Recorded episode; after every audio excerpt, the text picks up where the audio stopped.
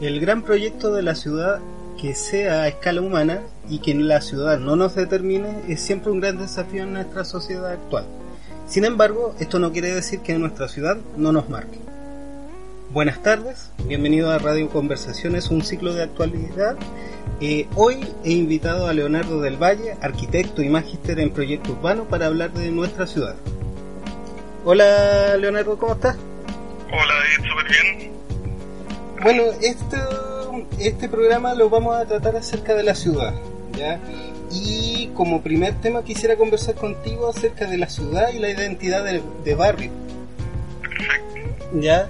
Yo pienso, o sea, como manera de introducción, yo pienso que esto eh, esto tiene que ver como, como con el con la migración de la, del campo a ciudad. Como los pueblos son tan chicos, todos se conocen con todo, y esa réplica se trae a la, al barrio, ¿cierto?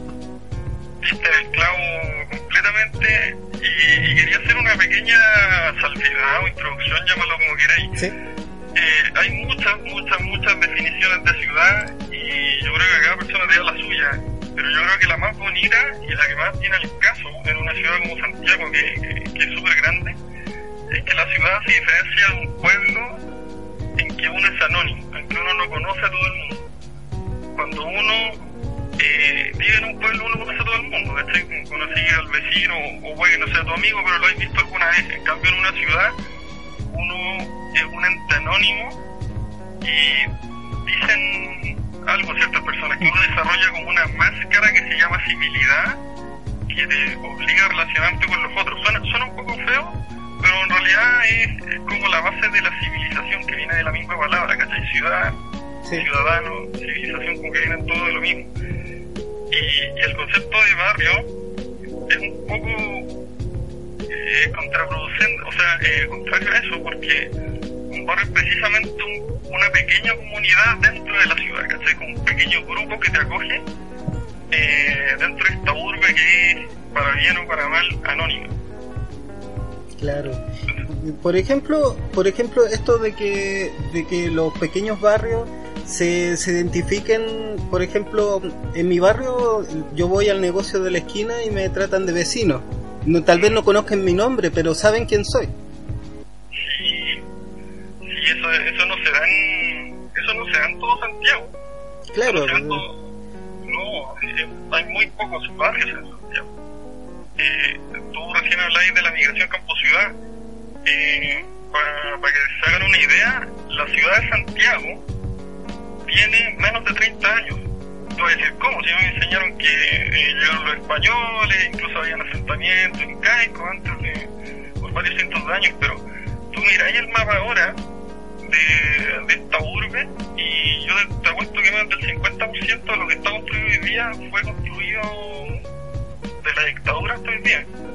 Sí. Y así. Y hay, y hay barrios emblemáticos, por decirlo así, tal vez el Yungay, em, hay, alguna, hay algunos barrios también cerca de o sea, Yungay, está Concha y Toro, están las casas coloniales que, que están para el otro lado de la Alameda, que, que, que también, también tienen como esa identidad y también tienen esa diferenciación, por cierto. La parte de Santiago más histórico, lo que se conoce como, el, como la ciudad republicana, fue la que se hizo después de la independencia de Chile, cuando Chile era un país más pobre y súper rural y Santiago crecía antes de la inmigración campo-ciudad. Eh, todos esos se fueron haciendo súper de poco, fueron loteando hartas, ¿cómo se llama? hartas chacras, harto, harto, fondo, que Chile era un país de la difícil. Fueron loteando, fueron construyendo. Tú me, me mencionaste Yungay. Yungay es un barrio súper raro. Súper raro. ¿Por qué es tan raro el barrio Yungay? Porque estaba el Santiago, el Santiago que fundaron los españoles, que fue el Santiago que se independizó, ¿cierto? Ese que está como a, los pies de Santa Lucía, con la Plaza de Armas, con todo. Claro, y, y pasáis el Mapocho también está la Chimba, que también tiene su, su propia identidad también. Claro, teníais la chimba a ese lado. Claro, esa te importaba, la, la, chimba se hace después y para el sur arman el matadero, pero el barrio Yungay era como, lo armaron de cero, lo armaron de cero. Y de hecho lo armaron de cero cuando Vicuña Maquena proyectó la quinta normal. Mm. La quinta normal era no era un parque, en principio no era un parque, era, una... era la, la quinta de o sea, la, la quinta de agronomía, algo, sí, la, la quinta, normal, de agronomía, algo así, que era como sí, dime. Era como, no, era una cuestión muy rara, era, era lo más futurista que había, porque era como un campo de experimentación. Eso te quería mencionar, sí. Exactamente. No, no era un parque de ninguna manera, traían los como Vicuña Ballena, como los liberales de esa época, estamos hablando de 1840, 1850, así, República Conservadora, pues igual había como pensadores más, un poquito más modernizados, querían modernizar Chile, pues, esa onda latinoamericana de salirse de lo español y, seamos como Francia, seamos como Inglaterra, super eurocentristas, empezaron a traer especies de allá para ver qué cultivos se adaptaban. Y donde lo cultivaban y donde experimentaban era la quinta normal y de a poco la quinta normal se fue transformando en un parque. Era una cuestión gigante, gigante. Y el barrio Yungay eh, se empieza a construir pegadita a la quinta normal. Entonces en ese tiempo Santiago crece de dos lados, pues, crece de la quinta normal hacia el oriente y de, del, del Santiago así que, que llamaríamos histórico hacia el poniente. Claro. Y, y, y donde se juntan en Avenida Brasil. No, no sé si está Sí. Avenida Brasil. Sí, ¿O Avenida? Brasil, o sea, está... mm, Sí, o sea, sí, sí lo ubico, sí. Sí, Y, esa eh, cuestión era un canal, un canal de regadío y ahí fue cuando se juntaron las dos, pa, pa, la parcela que había de Riungay con, con, con el Santiago más clásico. Por eso que hasta el día de hoy hay como, son, son un poco distintos los tejidos, si tú te fijas Yungay todo es como más em, ortogonal, que una palabra sobre arquitectónica, es como más claro, la, por decirlo así, la, la planificación del, del mapa, por decirlo así, lo que nos enseñaban a nosotros en, eh, de chico, que el plano de Amero, pero este, este plano ya eh, fue evolucionando y ahora es como, si veo un mapa, no, no, no sigue una, una forma definida, por decirlo así. No, eso de que Santiago está hecho en base a cuadra es, es mula, es mula. Es, como el, el centro fundacional, un pedazo de Puente Alto, un pedazo de San Bernardo y sería, el resto no, no, el resto son laberintos y es por, otra cuestión que vino después. Pero yo te quería seguir hablando un poquito del barrio Yungay, Sí. porque ese barrio, para el centenario de la República, o sea, para 1910, era súper especial porque pasaba algo que hoy día no pasa en Santiago y es que la clase alta, o sea, lo- los señores, los terratenientes, te estás imaginando esa teleserie brasileña así como... sí, Eh, es- esos gallos vivían al lado de conventillos y de gente de, de no clase media, pero burguesa, que en ese burguesía, ¿cachai? Y vivían, tú, en la misma cuadra, era común que haya un palacio al lado de un conventillo, al lado de una casa común y corriente, ¿cachai? Eso después se fue perdiendo con la invención del automóvil, que la clase alta escapó para... Mm, Claro, de hecho hay, hay mm, o sea, eh, hace mucho tiempo yo veía fotos históricas y lo que se llamaban los carros de sangre, que, que eran, eran algo así como autobuses tirados por caballos. Sí, pues, la, la red de, de carros de sangre en Santiago era súper, súper, súper extensa. Hay planos, hay planos que, paso el dato, eh, el Día del Patrimonio, la, la Facultad de Arquitectura de la Chile y la que está en, en, en Metro Católica y la Facultad de Arquitectura de la Católica, que Ya. está en Metro Pedro al Día cruzando el río, va a estar abierta y van a ver planos históricos ahí de Santiago y la casona es bien bonita. Bacán. Y, y claro, ahí te muestran planos, por ejemplo, los carros de sangre. Y cuando transformaron esa cuestión a, a tranvía eléctrico, en los años 20 era como una revolución. Así era, había gente que se, se mataba de susto. Gente que se persinaba, decía cómo andan estas cuestiones sin caballo. Claro, sí. Sí, y, y- ah, y con, eh, para, los, eh, para los auditores que no conozcan lo, lo, lo que nos referimos con carros de sangre, eran autobuses tirados por caballos y les decían carros de sangre porque muchas veces lo- lo, eh, los caballos morían desangrados de ahí en plena calle. Sí, eh, básicamente por eso le llamaban así. Era, era bien terrible. La, bueno, en ese tiempo na- nadie hablaba de maltrato animal. pero hasta el día de hoy podemos ver que, no sé, pues la, en Viña las victorias, incluso fue terrible una una, una noticia de una yegua que parió ahí mismo y, y, fue terrible esa cuestión. No, no, todavía, todavía mucho el tema de la, de la tradición, de la, de lo, del patrimonio cultural que significa una victoria, pero en el fondo no, no se condice con lo que, con lo que deberíamos tener como cuidado animal también. Sí, sí, cosa seria. Pero hablando de patrimonio y de esas victorias, me vino a la memoria una, una cifra, una cifra, una, una cita de un, de un cantante cantautor famosito que no me gusta tanto, pero me gustó la cita, que es Jorge Drexler, que dijo que la, la identidad y el patrimonio no es uno, sino que son varias capas que se superponen. Eh, fíjate que todo lo que nosotros consideramos como súper chileno, súper patrimonial, sobre todo en temas urbanos, o es de toda Latinoamérica o es español, una de dos. Eh, las plazas de armas son una cuestión que tú encontráis desde Los Ángeles, desde California hasta Punta Arenas, en todo el continente. Eh, y partes de Europa. Y estos carros de sangre de viña, ponte tú también, eh, son copiados de Sevilla. Mm. claro. Todo es como bien importado y sin ir más lejos la, la estación central eh, fue fue de por Eiffel. por Eiffel sí claro el mismo gallo que hizo la Torre Eiffel hizo, hizo la estación bueno no lo hizo él Pero, el, el gallo era un empresario sí. el, era un empresario que hizo la Torre Eiffel, que, que dicho sea de paso, en su momento la odiaron en París. Decían que era la, la buena fea que, que podía haber existido y ahí sigue, y era temporal. La Torre Eiffel era temporal, porque una exposición mundial, algo así como eh, no sé, hoy día que hacen exposiciones mundiales de automovilismo, o sea, sí, lo mismo. Eso. Sí. sí, iba a estar ahí por un año y iba, y iba para siempre. Eh, y este gallo tenía una empresa de piezas prefabricadas de, de hierro, de, de acero. Y le encargaban de todos lados construcciones de ese tipo. Y la estación central y en la quinta normal, volviendo a la quinta normal, hay un invernadero que está muy abandonado, que es muy bonito, y también lo hizo. Sí. Claro. Pero volviendo al tema de la identidad, que no perdimos, pero está está súper interesante.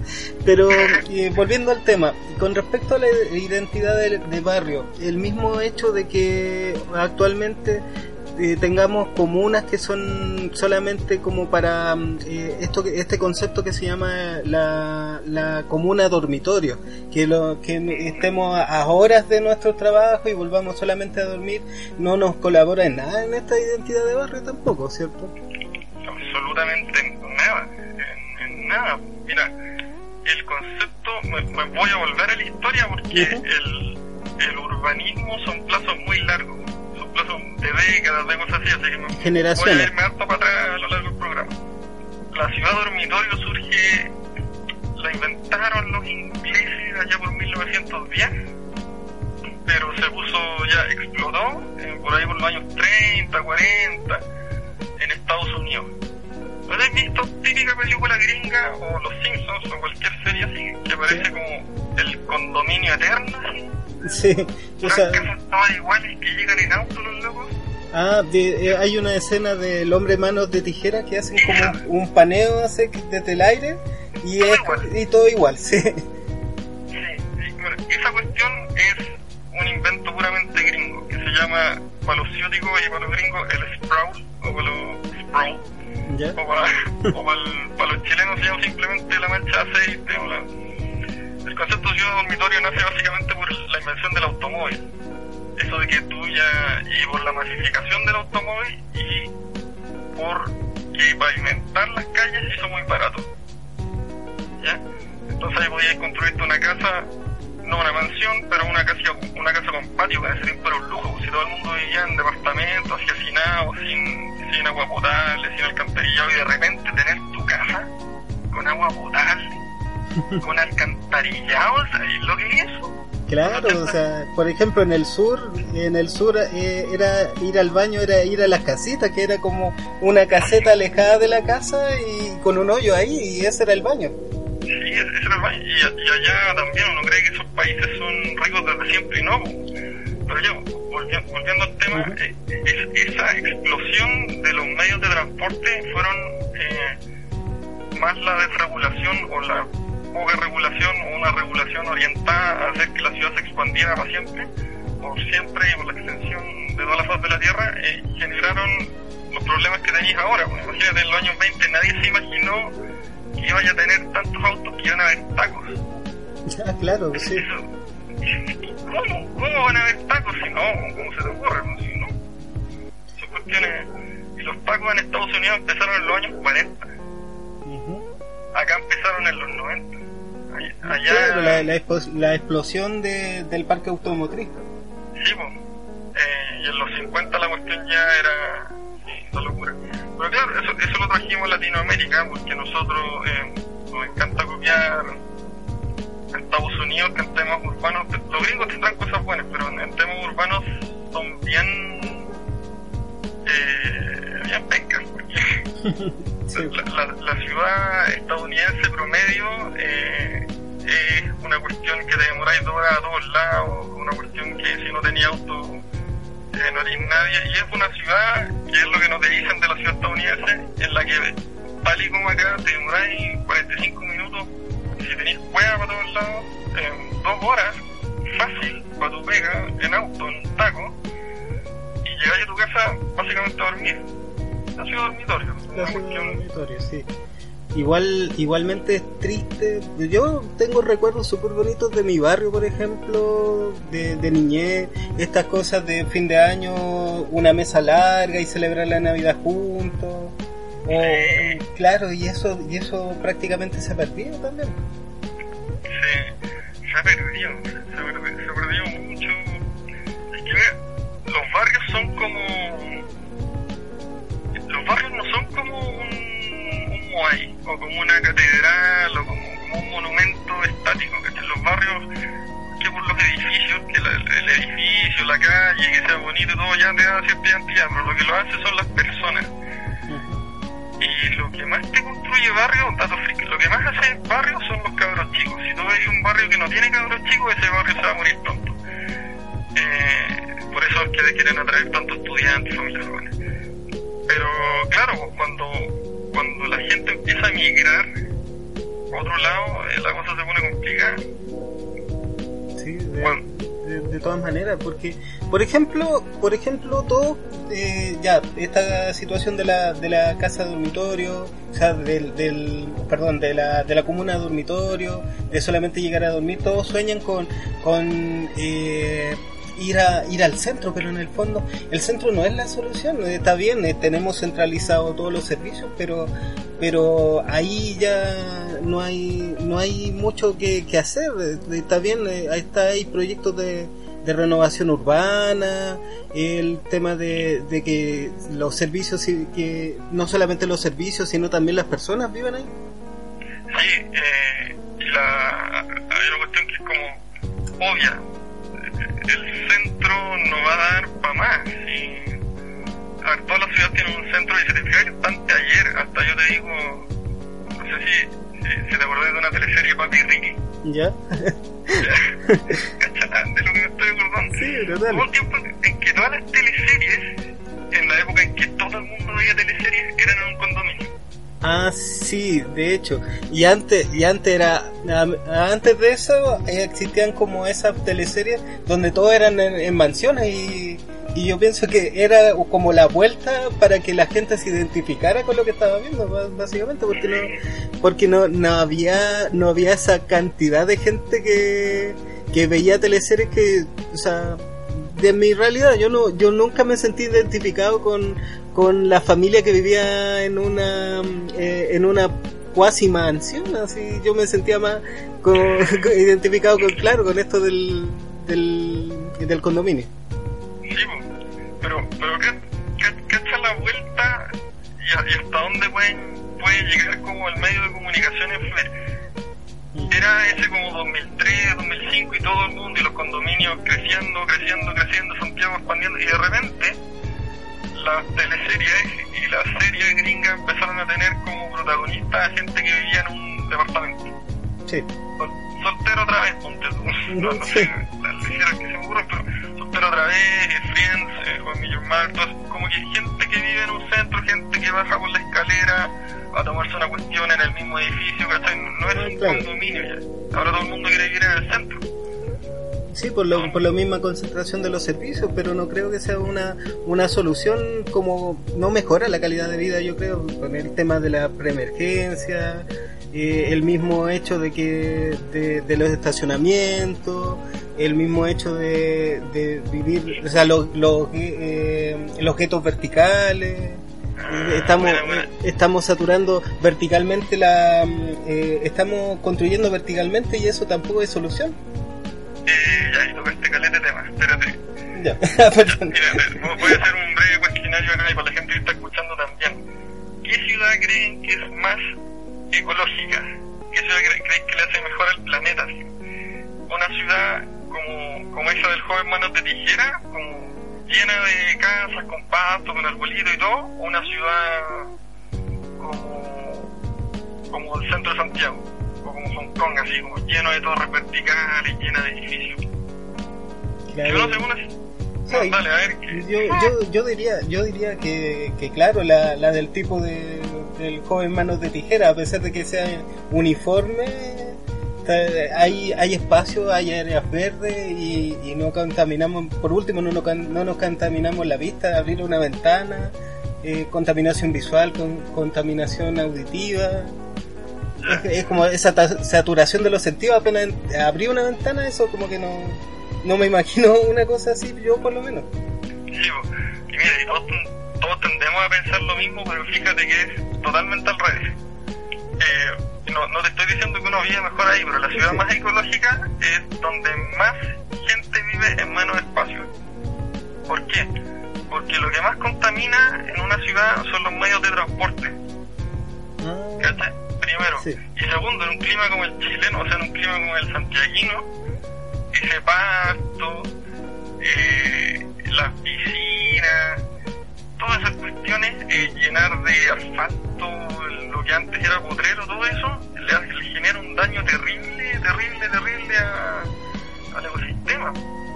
Entonces, lo, lo que más ayuda a la naturaleza en términos urbanos es dejarla así como quedarse viviendo en la ciudad, en el centro, que las ciudades dejen de crecer. Ahora, el problema en Chile con el mercado habitacional es que está muy, muy, muy mal y poco regulado. Claro, y es como una fuerza centrífuga. Cada vez estábamos, estamos más, más, más fuera de Santiago, del centro de Santiago. Sí, sí, sí, sí.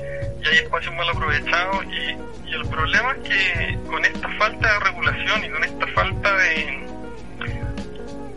eso, con, dejar que todo el mundo prácticamente haga lo que quiera, las torres de edificios o los edificios así tomaron muy mala fama. Y de hecho, eh, para que la ciudad sea sostenible, para que no hayan tanto tacos, para que no haya nada, hay que tener lo que se conoce como densidad. Es decir, que, que, haya harta gente viviendo en menos espacio. Y que haya negocios, que haya todo. Porque si no, no funciona la cuestión, pues va a ser como el juego en manos de tijera. Imagínate ahí, tenía una emergencia, lo horas al hospital, no, en cambio, y cerca, bien todo cerca, pero eso no significa tener problemas, como decís, como estación central, con los dedos verticales, que hay que sacar números. No, no, no, sí. Todo se hace con conversando. Claro, y, planificando la ciudad, que la ciudad sea a escala humana y no que la que la ciudad nos determine de cierta manera también. Sí, pues el Alejandro Aravena, que es un arquitecto chileno que ganó el, premio Pritzker, que es como el Nobel de Arquitectura, cayó bien, bien famoso. Decía, una ciudad se mide en que una ciudad se mide que tan buena es en la medida en cuántas cosas gratis puede hacer ahí. Ah. ¿Me explico? Una ciudad buena es donde uno va cambiando por la calle y tiene un parque donde se puede sentar gratis a, no sé, retirarse, hacer nada. O andáis con tus amigos, jugáis una pichanga, lo hacéis gratis. Eh, o ir de tu casa a tu trabajo gratis, o ya sea en bicicleta o ya sea en, caminando o, a un precio justo, ¿cachai? No, no teniendo que comprar un auto. Eh, una ciudad buena en la medida en que uno no tenga que andar pagando por cosas que, que son el derecho de un ciudadano. Sí. Es el, el problema de andar lo que se conoce como tercerizar eh, el espacio público en entes privados puede ser bueno, pero tú si, si los únicos espacios públicos que conocemos son los moles, no creo que estemos muy bien. No, no, y, y, además los moles tratan de, de imitar un centro de, reunión. Eh, no digo que actualmente no lo sean, pero pero tratan de, de, de mostrar una cara más amable, obras de teatro, biblioteca viva, etcétera, etcétera. Sí, mira, el, el problema del mall es que, escucha, mm, básicamente tenéis que ir a, la, la gracia del mall o el mall existe no porque quiera hacer la ciudad mejor, sino que porque hay entes que quieren que tú vayas a comprar vaya Ah, claro, y más encima la misma construcción, tenéis que darte una, una vuelta demasiado larga para ir a, del punto A al punto B y entre el punto A y el punto B tenía espacios para vitrinear y, y el mismo diseño del, del mall te, te lleva a eso. Sí, no, no, es como medio deprimente el asunto. Eso también es un invento netamente gringo el mall.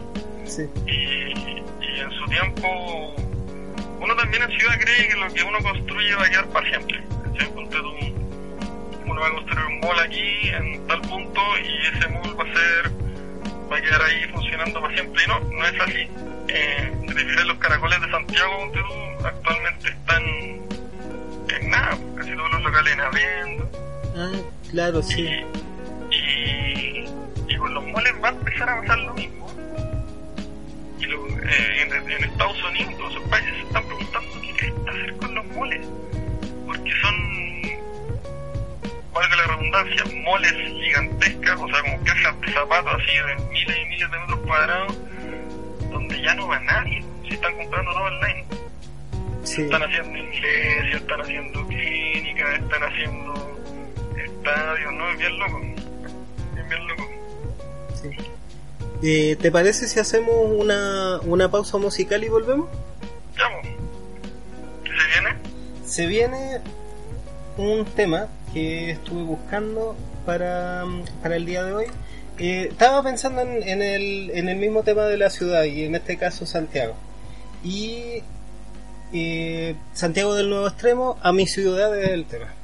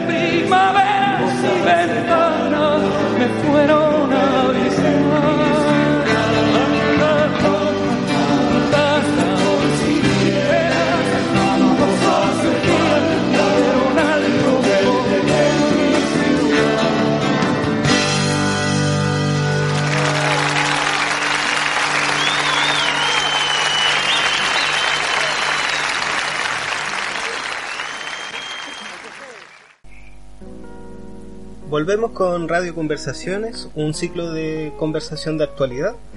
Eh, seguimos en contacto telefónico con nuestro invitado y eh, en este momento vamos a conversar acerca de un tema que yo pienso que es un desafío también para los arquitectos, que es la vivienda social, ¿cierto? Totalmente. Eh,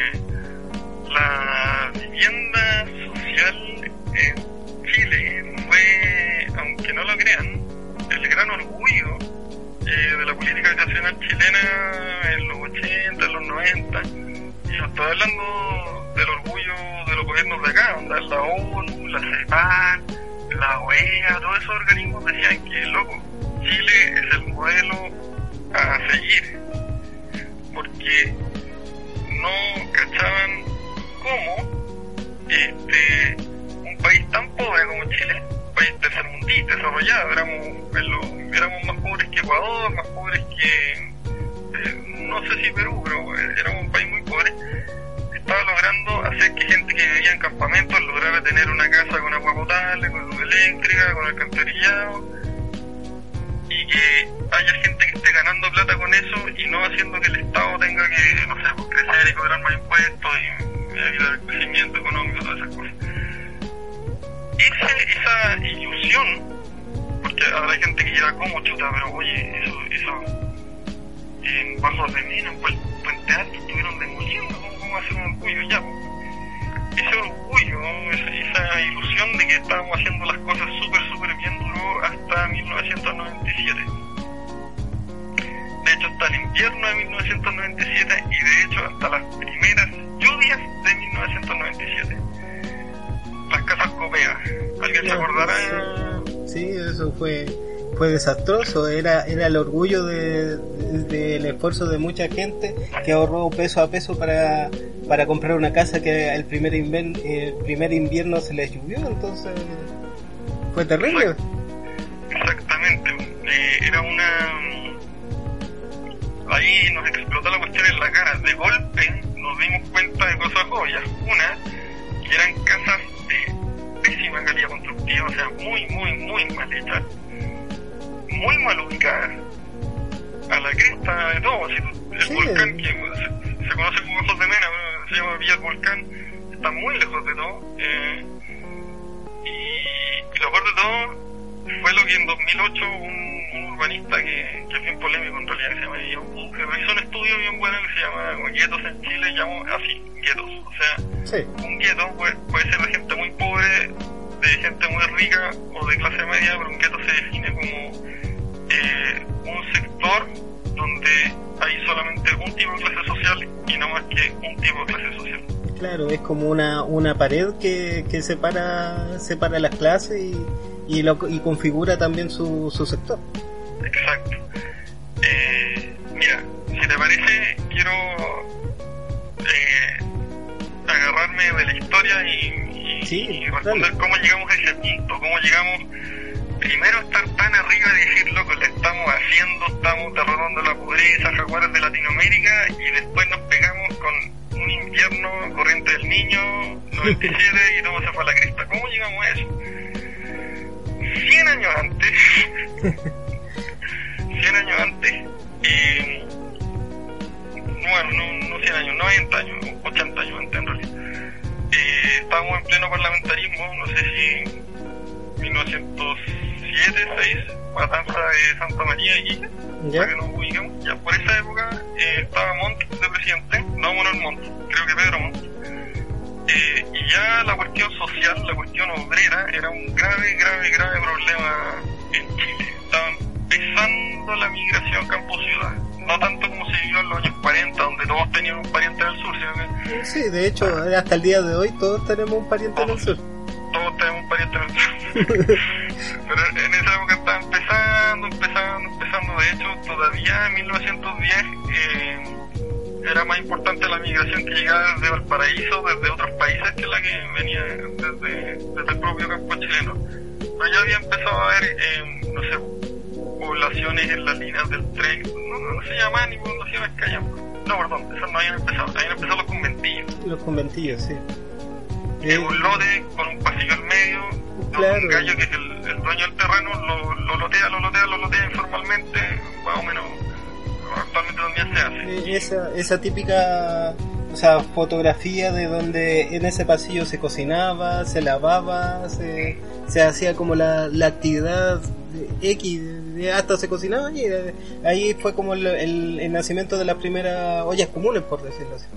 Exactamente. Eh, Benjamín Vicuña Maquena había ya varias décadas antes hablado de, de este tema, eh, lo trató de tocar de una manera muy aristocrática y trató de resolverlo de una manera muy aristocrática, o sea, separando esa ciudad eh, incivilizada de la ciudad civilizada que era Santiago Centro. De hecho, Avenida Mata, eh, y Es, eso, sí, pero eh, bueno, volviendo, en, por ahí por 1906 creo, eh, los doctores, la salud pública, fueron los primeros que se empezaron a preocupar de- del tema de los conventillos. Los doctores en Chile fueron los primeros urbanistas, empezaron a presionar para que el gobierno haga algo, en plan señora Bachelet haga algo, señor, Claro. señor Montt haga algo, y construyeron una población modelo. El gobierno dijo, ya cabrón, vamos a tirar toda la carne en la parrilla, vamos a hacer un barrio, pero sí, a todo cachete para la, para la clase obrera.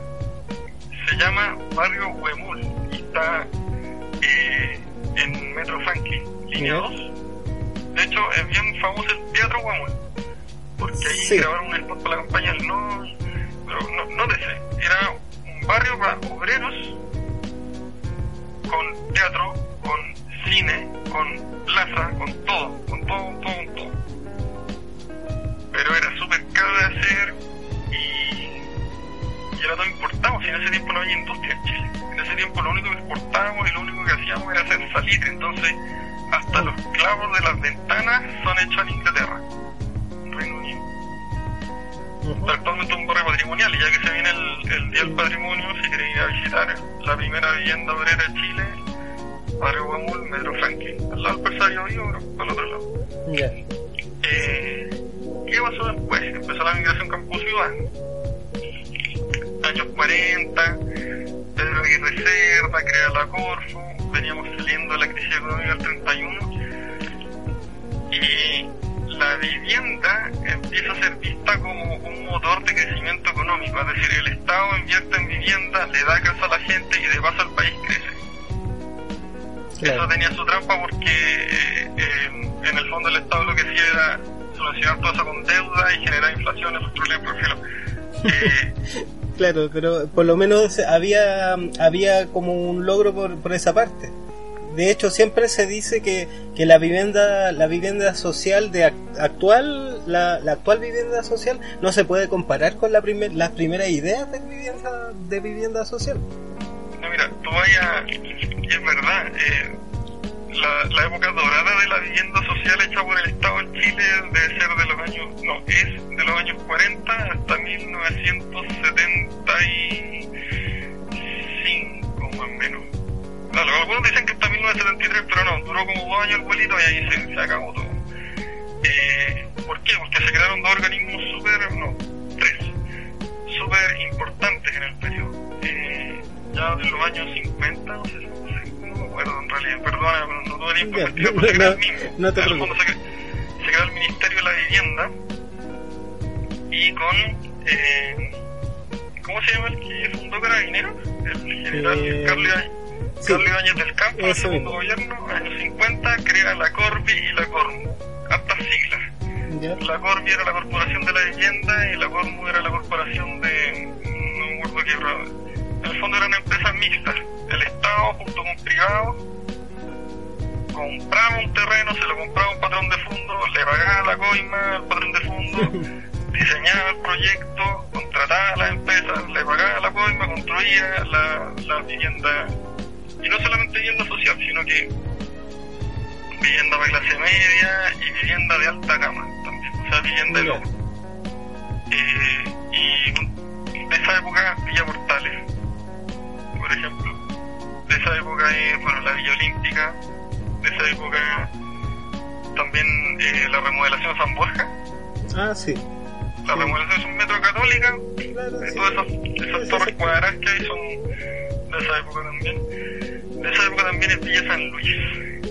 Eh, ¿Por qué hago una pausa en Villa San Luis? Villa San Luis era en un principio una población que iba a estar en Las Condes, actualmente en el sector de Parque Araucano y Nueva Las Condes, que son unas torres como el nuevo subcentro, el nuevo Sanhattan.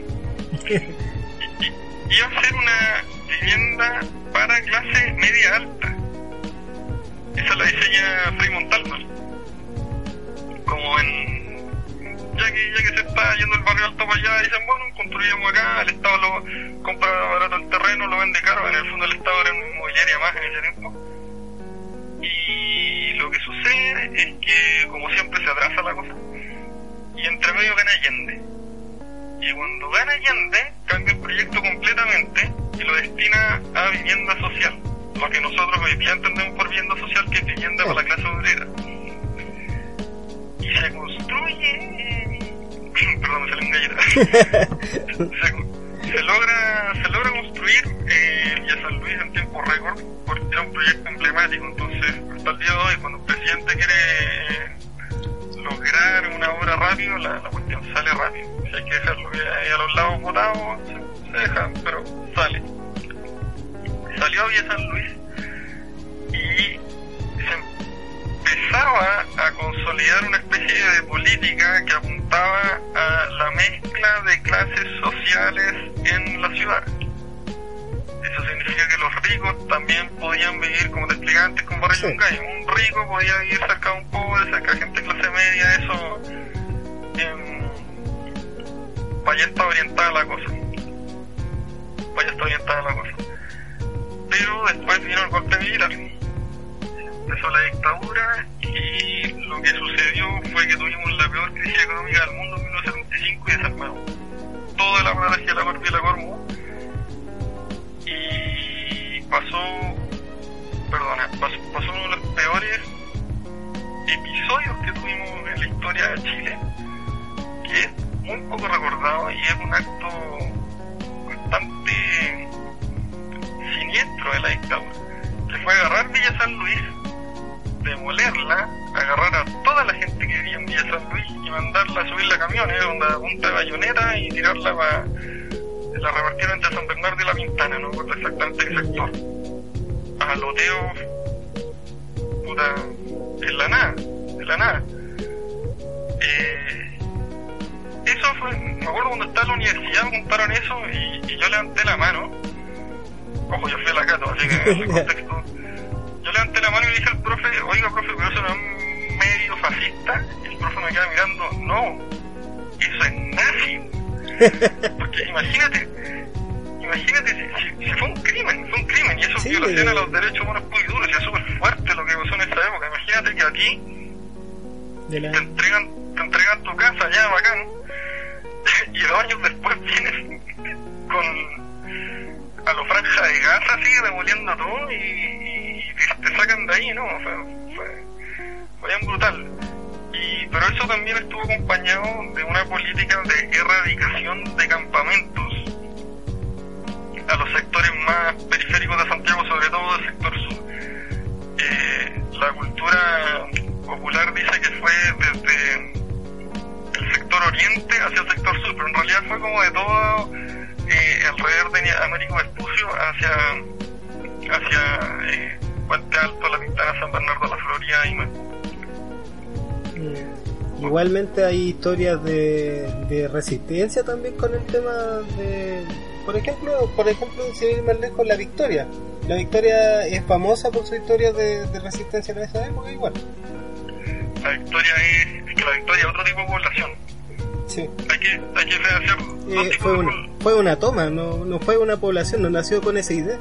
Exactamente, fue una toma. Eh, antes de dictadura, sobre todo en el gobierno de Frey y en el gobierno de Allende, lo que pasaba era que llegaba gente, se organizaba, ponía bandera de Chile, eh, se ponía a hacer lo que se conoce como, entre ellos se organizaban ollas comunes, loteaban con tiza, y en un momento el Estado se vio tan sobrepasado con esta avalancha del campo a la ciudad que dijo, ¿saben qué más? No les podemos entregar casas terminadas. Lo único que le podemos entregar es su título de propiedad, materiales. Ustedes ven cómo construyen y algún día le instalamos el alcantarillado y algún día le instalamos la luz y el agua potable. Eso es penca, así como lo único que tenéis tú es un pedazo de tierra marcado con tiza, pero lo que sí tenían poblaciones como la Victoria son dos cosas que las poblaciones de los 80 y los 90 no tienen. No, que es una organización Sí. Onda, tú sabes quién es tu vecino al frente, tú sabes quién es tu vecino de la esquina y el dirigente, que no sé qué. no. Y otra es acceso al centro, el centro te queda más cerca. ¿Ya? En cambio, con estas otras poblaciones, eh, la manera en que se hizo fue tal que rompió todo el tejido social que, que había preexistente en los campamentos y los repartieron para todos lados. Ahora, ¿cómo se hizo eso? Eso se hizo, eh, estoy hablando cómo se hicieron las poblaciones a partir de los 80. Hay un organismo que se llama el Servio. No sé si lo han Sí. escuchado, güey. El Servio, famoso que, que eh, la gente dice que actualmente sirve para dos cosas, para pavimentar y hacer alcantarillado. el Servio era como el eje entre las empresas privadas que querían construir las constructoras y el Estado y eh, los pobladores. Lo que hizo la dictadura fue decir, ok, vamos a liberalizar el, el mercado de la vivienda. Vamos a crear un nuevo mercado en la vivienda social. El Servio va a ser encargado de reclutar a la gente que quería casa con la gente que quería construir casas, con las empresas que querían construir casas. Y, y la cuestión era igual que tú y yo, pobladores, que queremos ir a comprar una casa, era igual como sacar un número.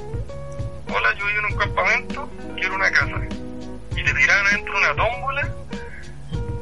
Y, y donde te tocaba, te tocaba, ¿no? Sí. De hecho, eh, mira, dictadura se caracterizó por llenar el Estadio Nacional para cuestiones nefastas. Eh, Sí, una sí. fue, la menos conocida de todas fue cuando llenaron el Nacional para repartir casas. Es, sí, de hecho eso es una historia que, que, que nadie, de, de la cual nadie habla en realidad. ¿no? Eh, es bien, de hecho, es bien simbólica, se está tratando de poner en valor. eh, hay una cuestión que se llama la Bienal de Venecia, la Bienal de Arquitectura de Venecia y el pabellón chileno del año pasado, antepasado, ¿Ya? hizo una exposición que se llamó Stadium. Un nombre ciútico que los arquitectos le ponemos las cosas. Y, y Claro, y- básicamente era... Y, y en vez de la U, una, una B. Sí.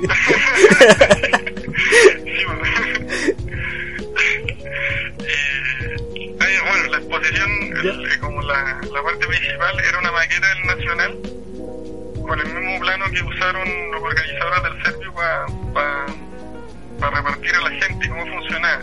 Dividían la cuestión tal y como hoy día dividía las barras, la barra, la barra de la Chile para acá, la Alcohol para acá, el Liberal decían, miren, vamos a construir tales poblaciones. Entonces, la gente que se va a ir para la población de Santa Juana acá, la gente que se va a ir para San Bernardo acá, y te van llamando por altoparlante, tú te ibas sentando en el estadio, era todo así como muy...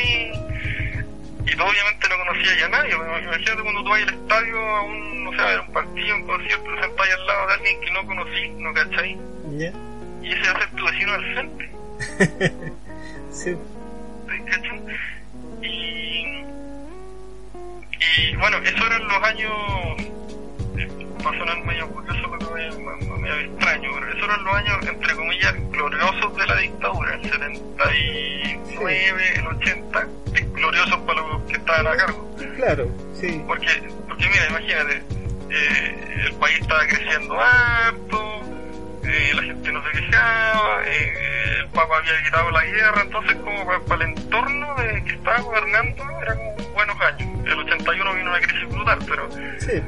y en ese tiempo el Servio se creó el 77, si, si yo no me equivoco, y, y la gente hacía cola para ir a buscar una casa, ¿cachai? Entonces decían, bacán, lo estamos haciendo de oro. Y en el diario salían publicados los planos de las nuevas casas que iban a, construir. 29 metros cuadrados, 30 metros cuadrados para familias con 3 hijos, 5 hijos. Y salían guapos brutales, onda como, mire, este va a ser su nuevo living comedor. Eh, usted, eh, esta es una mesa de día y es una cama de noche, pues así. En el diario, así como, siéntase orgulloso. Sí, pues sí. De hecho, de hecho, ahí se perdió la, la dignidad de lo que significaba en años anteriores la, la, vivienda, la vivienda social. Exacto, exactamente. Y se perdió, claro, se perdió la dignidad. De hecho, hay historias de gente que recibía su casa, ya en democracia, con él sobre todo, recibía su casa y se ponía a llorar. Pero no de emoción, pues recibía... Claro, lo que alcanzó. ¿Qué, qué cresta me entregaron? Sí. Que- Y, bueno, ya, para saltarme de, esa historia, como para saltarme la anécdota al presente, que, ¿qué significa eso hoy día? Hoy día significa que hay que entrar a picar. Hay que entrar a picar. Construimos a precio huevo. Desde antes decía que Santiago, la ma- mayoría de Santiago, eh, fue construida en los últimos 30 años. 30, 40 años máximo. No tiene más que eso.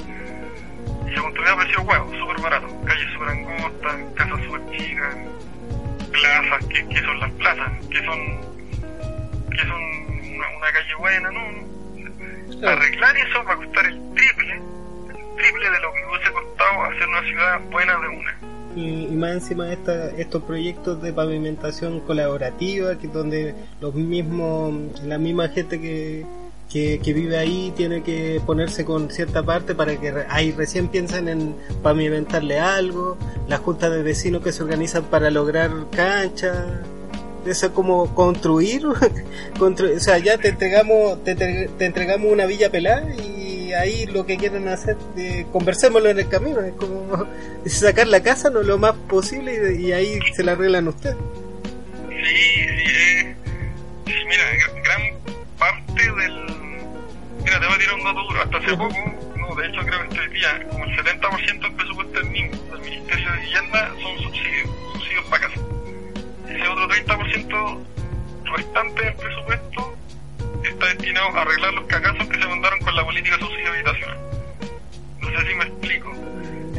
Es como el Estado recién se dio cuenta de que chuta, tenemos que hacer algo para arreglar los cagazos que nos mandamos en los últimos 30 años.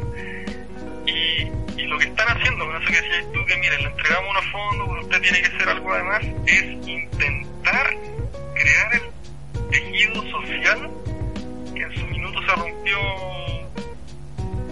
se rompió.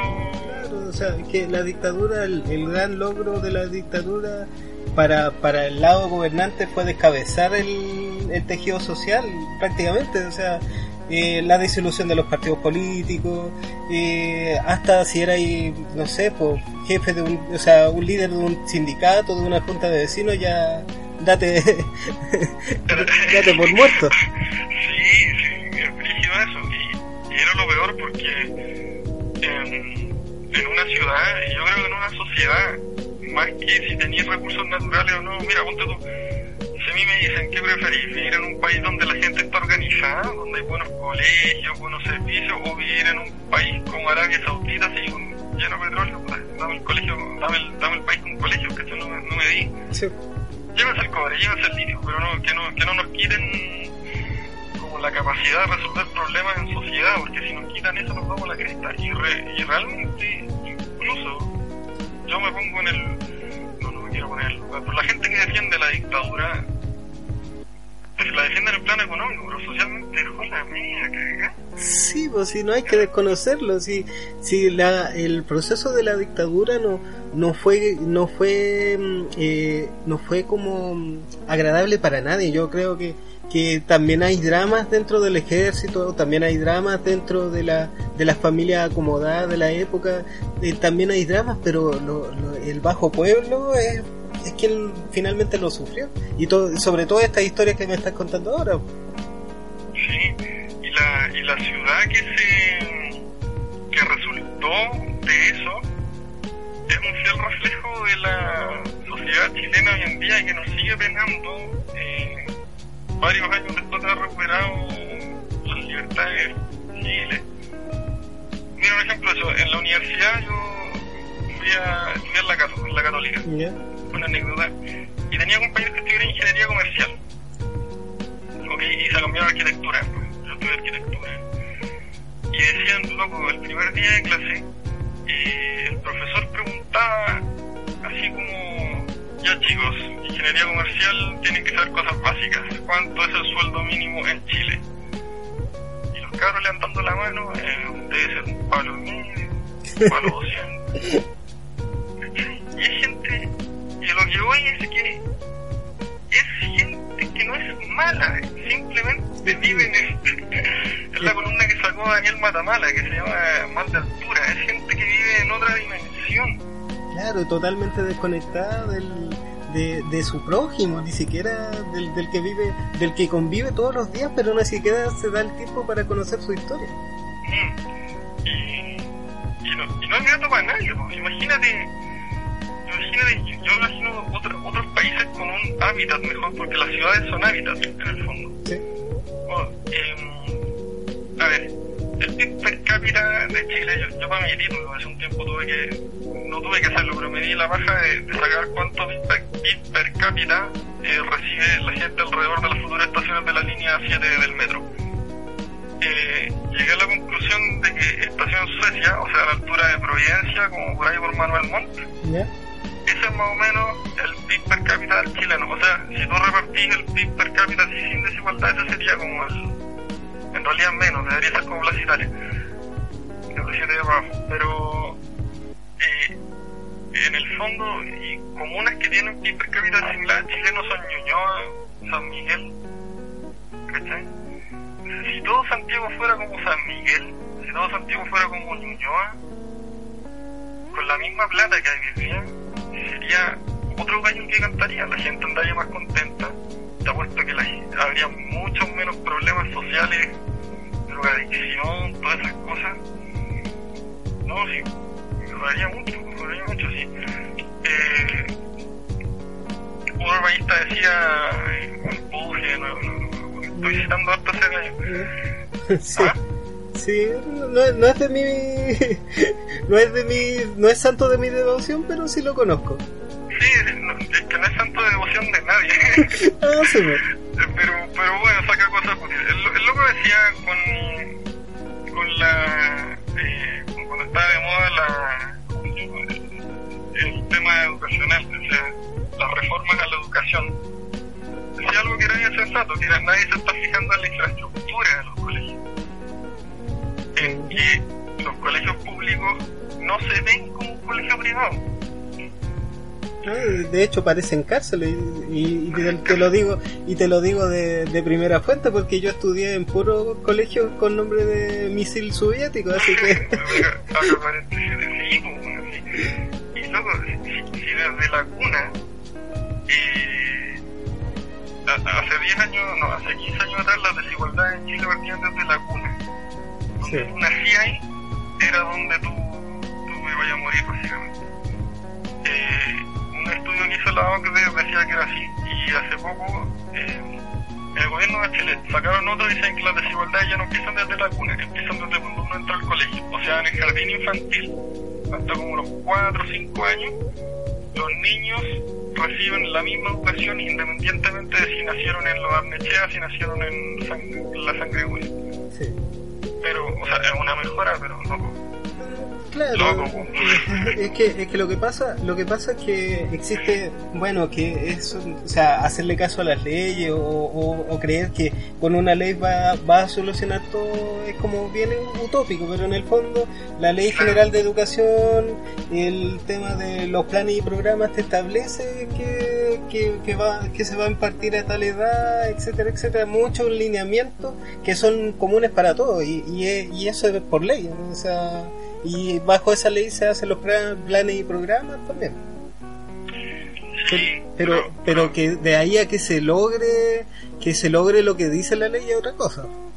No, es que las leyes, creo que te lo contaba delante, las- hay, hay dos tipos de leyes. De leyes para abogados, que son las que no le importan a nadie, pero si una minera transnacional, ya.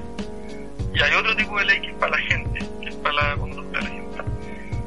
Ese tipo de ley en realidad no importa tanto si existe o no, lo que importa es que la gente se comporte de cierta manera. Lo que los abogados conocen como el espíritu de la ley, lo que yo quiero que pase con esta ley. eh, convivencia vial, por ejemplo. La Sí. ley de convivencia vial. Eh, el tema de los ciclistas, el, el tema de que muchos ciclistas se compran una bicicleta y ya sale a andar y, y Y no, y no, y no sabe cómo convivir con el auto, no sabe cómo convivir con el peatón y simplemente no sabe, no sabe qué está haciendo exactamente. Exactamente. Eh, creo que te contaba también que esto de, de la ministra hablando de patentes para para, para los para ciclistas. Licencia clase C, no, no sé cómo se llama eso. En Dinamarca sí, también te sacan, te sacan patente para ser ciclista. El tema es que son los tíos de la municipalidad que te van a ir al jardín. en el jardín infantil te hacen un curso y después te entregan un cartón, así como Juanito ya tiene licencia para andar en bicicleta. Son dos enfoques distintos. Claro, y- y- es lo simbólico para los niños de, de, de kinder. Sí, ese es el tema. Así es. ¿Te parece si hacemos un corte y volvemos? Eh, volvemos con el último segmento. Ya, pues, me parece. Ya. ¿Qué se viene? Se viene una cuequita. No. Adiós Santiago querido. Oh, se pasó. Hacemos un corte y volvemos.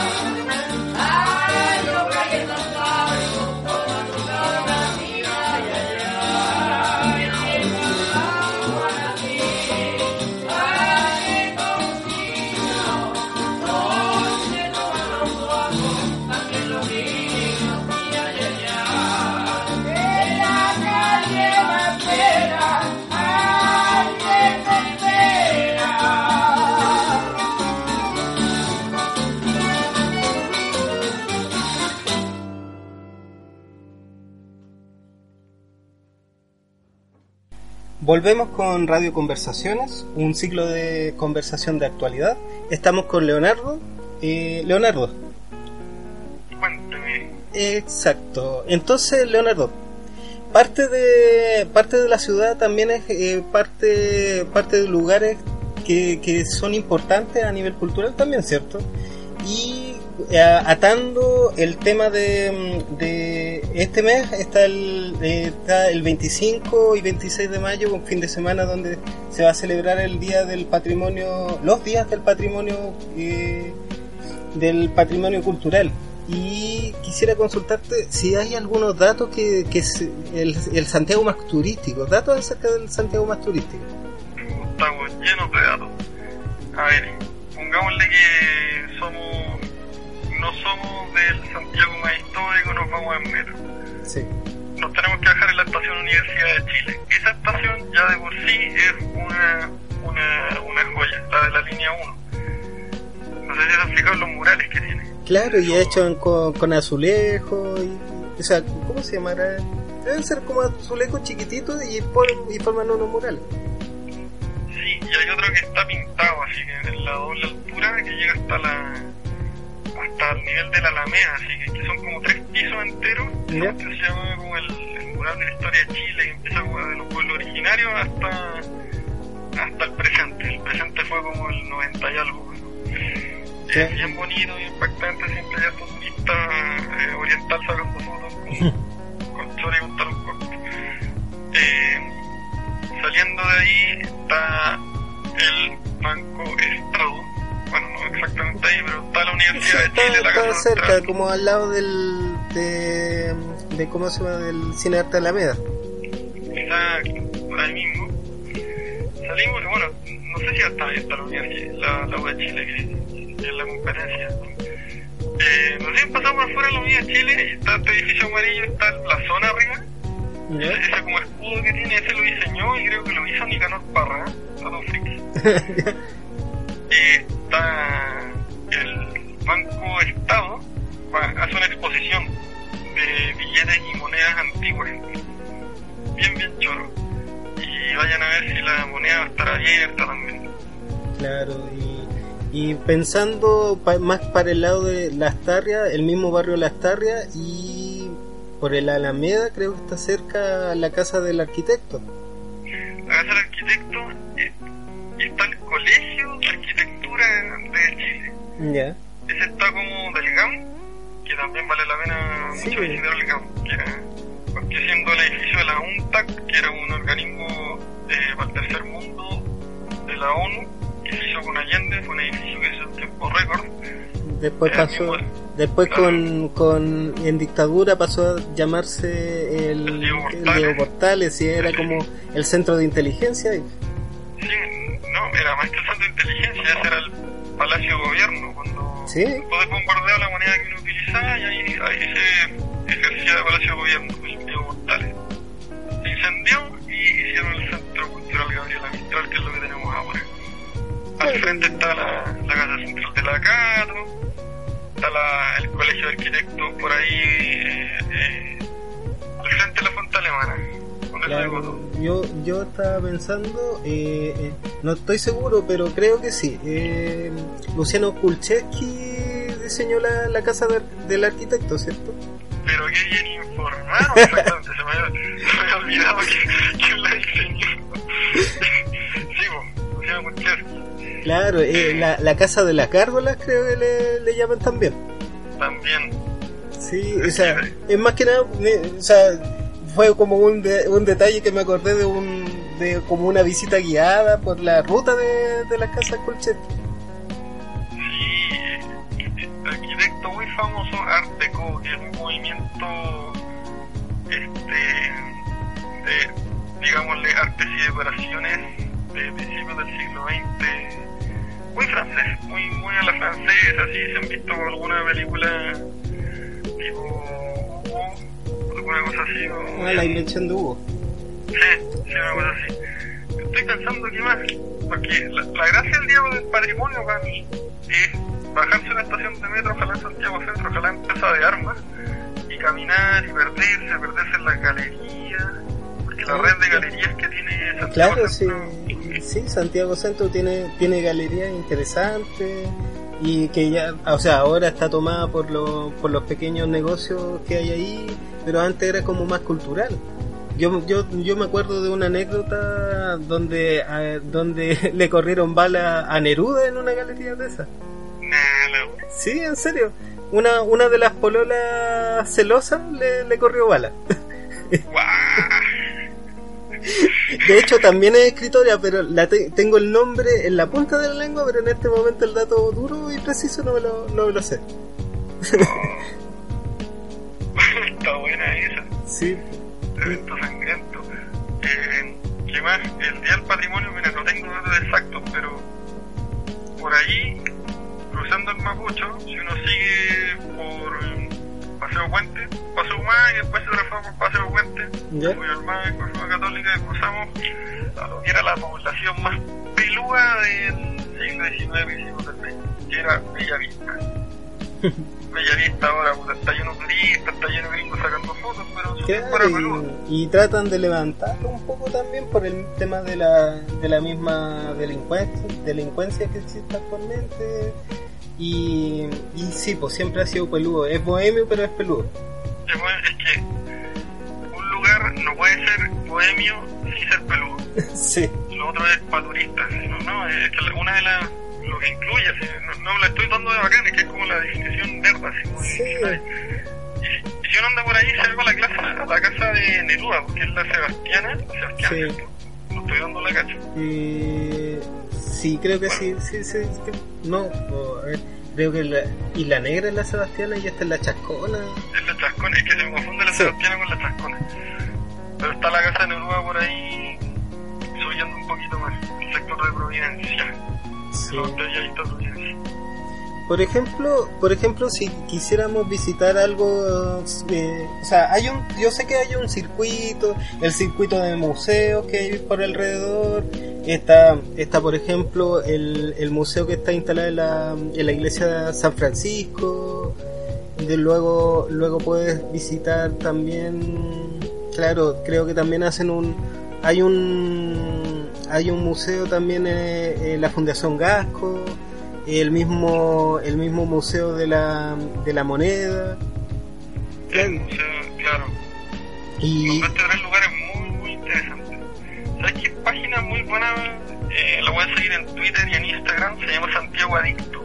sí Es una gran, por si no lo ubican, es un arquitecto también que se dedica a promocionar eh, este, datos freaks y otras cosas de Santiago, de este bonito Santiago que tenemos. El Museo Gasco es bien, bien bonito en realidad. sí sí Eh, en Plaza de Armas van a hacer sí o sí algún tipo de representación. La Catedral de Santiago va a ser visi- visita guiada. ah y, y, y, o sea, y ahí tiene a ver ahí está el, el edificio de Correos de Chile al lado del el museo histórico.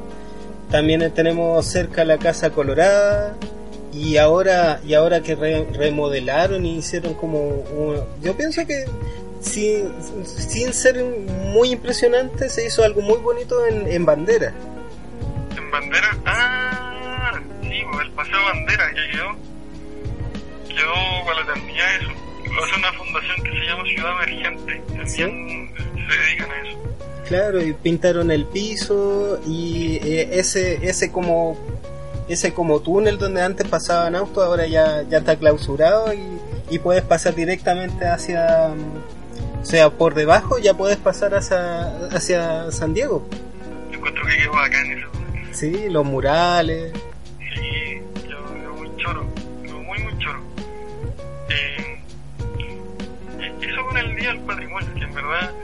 Con la lista acá de, de actividades. que Por ejemplo, por ejemplo, cuéntame tú eh, ¿qué vas a ver, qué vas a ver sí o sí este este fin de semana del patrimonio? Este fin de semana, creo, aún no tengo confirmado que voy a ser guía patrimonial ¿Y dónde te encontramos? en la Facultad de Arquitectura de la Universidad Católica de Chile. ¿Ya? Eso está en Metro Pedro de Valdivia. ¿Ya? Se bajan y caminan hacia el río, por la calle La Concepción. la Concepción, van a cachar al tiro, se bajan del metro y, y la primera calle que encuentren. Y, Si no, no importa. claro, Caminan hacia- ¿y hacia el qué, río, ¿y qué vamos a ver ahí? ¿Ah? ¿Y qué vemos ahí? ¿Qué vemos ahí ya? Eh, todo lo que había al norte, eh, una historia en corto, todo lo que había al norte en Mapuche era una hacienda, que se llama la Hacienda Lo Contado.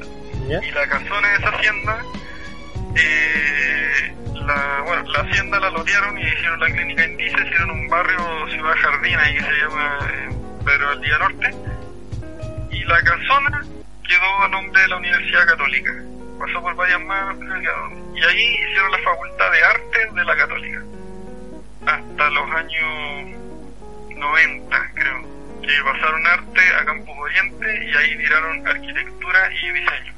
Eso contaba. Así que ahí actualmente está una casona como de campo, así, con un patio interior, tiene la capilla, tiene un refectorio. El refectorio era donde comían los monjes, no sé, era, era una, una casona casona, así, Sí. eh, eh, de adobe. Y la gracia es que tiene esta cuestión, pero como buena facultad de arquitectura, como en cualquier otra parte del mundo, le fueron haciendo edificios que son bien choros. Hay una biblioteca que está en un subterráneo, pero tiene un mural de vidrio de dos pisos de altura en el subterráneo. Es una cuestión que lo voy a dejar metido porque está en el subterráneo y le llega luz natural. Hay otro edificio que está chapado, ¿no? un edificio de madera entero que es de cuatro pisos. Eh, varias cosas así, es bien chorro. Y el barrio también es simpático. Sí. Si quieren ver algo eh, más kitsch y menos patrimonial, por ahí están los departamentos donde grababa soltero otra vez. es que yo no la veía, pero siempre Claro, sí. Sí, pues sí, obvio que, que iba, iba a llegarte hasta por osmosis esa información. Sí, hablaba caleta de esa tele, yo nunca la vi, pero como que... Claro, el, el dato freak. Sí, bueno, y por ahí está la entrada de Pedro Valdivia al Cerro San, San Cristóbal, que pueden Sí. subir en el Cerro San Cristóbal también van a ver cosas El, eh, el sector de la Virgen. Claro, el, eh, creo que por ahí también podéis llegar a, al jardín japonés. Eh, Sí, hicieron una remodelación hace no tanto tiempo y yo, a mí me gustó. ¿sí? ¿Sí? Qué choro. Para mojar las patitas. Ah, para buscar las patitas. Ya, no, o sea, yo cuando fui, no, o sea, por, como la primera vez, como que no. O sea, para mí fue como, ya lo recorrí, lo vi lo- y después me fui. Pero tanto como para mojarse las patitas no me hubiera atrevido. Cuando le inauguraron calera gente se fue a mojar las patitas ¿Ya? y dijo como la cagada en Twitter. como, oh, ¿por qué lo hacen? Ah, sí, pues, Verano, agua, Sí. Claro, y, y el mismo, el mismo, lo mismo que, pasa con la, con la fuente alemana. Ah, también. Sí, pues sí, todo el el verano todos los niños así como jugando con las focas, jugando con el... Pero es que es bien bonita esa, esa escultura. Sí, es bien bonita. Y el Santa Lucía también es, es como bien turístico. Si llegáis a una cierta parte podéis ver eh, el, el indio que no es indio, o sea, el ma- o sea, la escultura del mapuche que no es mapuche sino es indio. Eh, Pero, claro. claro. También está. Ah, y el- la piedra donde hay una, mm, una carta de Darwin. Ah, verdad. Sí, es como, es como bien. O sea, vale la pena llegar hasta arriba para ir a, ir a ver la, la piedra con la carta de Darwin. Y además, la, y además la vista es impresionante también desde ahí. Es un buen día para ir con una botella de agua y caminar harto. Sí. Y reenamorarse de Santiago, que mal que mal es una ciudad muy bonita y se está poniendo cada día más bonita, creo yo. Sí, sí, verdad. o sea, se abren a- alternativas pa- para poder recorrer, para poder empaparse de, de la ciudad y, y cosa que uno, uno no hace. Escucha, eh, ya, yo vivo en Puente Alto, pero ir Ponte tú a, a la Quinta Normal ya, ya es una hora y algo. Pero ya, Sí. pero, pero en realidad ya llegando al centro todo te queda a mano. Todo te queda a mano. Sí, o sea, por ejemplo, llegáis, llegáis a, a Plaza Italia, la misma Plaza Italia, eh, la, eh, la Universidad de Chile, el, luego si te vais por el Parque Forestal, llegáis hasta mm, al Museo ¿Cómo se llama eso? Eh, al Bella Arte. Exacto, al Bella Arte. ¿Tú cachai? Para- ¿Cachai que al frente del Bella Arte, toda esa parte forestal era una laguna antes? ¿Ya? Una laguna con botes, una laguna con. Era porque venía el mapucho Ah, y lo inundaba. Sí, pues recuperaba, recuperaba el, el terreno el mapocho. Sí, es interesante eso. Cuña todas esas cosas. Sí, y, y ¿dónde hay una carta de Vicuña Maquena que me parece que en Santa Lucía, pero no, no estoy seguro. De hecho, de hecho, eh, foto histórica aparece como en una piedra toda pelada la, a- una foto de Vicuña Maquena observando. Claro. Sí, mirando el horizonte. Saca, sácame una foto como que no me doy cuenta. Y ahí está Vicuña Maquena. Hay otra. Eh, no sé cómo estáis con el tiempo, pero otra anécdota chica. ¿Ya? Retomando lo del principio, lo de la quinta normal en el barrio Yungay. Ujú. 1840 y esa década. En Argentina, que todavía no se llama Argentina, había un dictador que se llamaba Juan Manuel de Rosas. Para algunos era nacional, para otros era dictador, pero el punto que está este gallo y exilió a varios, a como toda la oposición liberal. Y muchos se exilió en Chile, porque en ese tiempo Chile era como lo más tranquilo que había en el cono sur. Sí. Y se exilió un gallo en el barrio Uncay, que era como, como parecía un condominio, así que en plena construcción, así que a la cresta Santiago. Se exilió y se llama, em, chuta, armé toda la ética, el que escribió Civilización y Barbarie, eh, Ahí me pide. Domingo Faustino Sarmiento, ese, que después fue presidente de Argentina. Y Sarmiento, de- en su paso por Chile, copió varias cosas y se hizo muy amigo de Vicuña Maquena. Y los dos gallos tenían mucha afición por el ladrillo, así por andar construyendo cosas. Tú cachai que el Santo Lucía, el Forestal, todas esas cosas le hizo Vicuña Maquena acá. Sarmiento lo hicieron presidente como varias décadas después en Argentina, cuando estaba creciendo mucho, mucho, mucho Argentina. Eh, era en la época en que iba a ser el país más rico del mundo. Entonces Sarmiento copió la quinta normal en Buenos Aires. La misma idea, donde tenemos el centro de Buenos Aires y vamos a hacer un parque a la cresta. Y ese parque se llamó el Parque Palermo. Actual, pa- actualmente el Parque Palermo es eh, un- una cuestión, pero gigante, gigante, gigante, gigante. Debe ser como cuatro veces el Parque O'Higgins, cinco veces el Parque O'Higgins, que queda como al medio del barrio más eh, pituco de, de Palermo. Bueno, el Parque Palermo tiene el nombre del barrio. Que se lo copió a, a Vicuña Maquena. Y de hecho hay un pueblito al medio de la provincia de Buenos Aires que se llama Vicuña Maquena. En a- Un, un homenaje. Sí. Sí. Exactamente. Bueno, para ya, ya, o sea, a la hora en que estamos grabando es bastante tarde, así que sí, más que nada para no, no retenerte tanto tampoco. Así, Muy tarde. sí, sí, pero la conversación estuvo súper interesante, así que todo bien.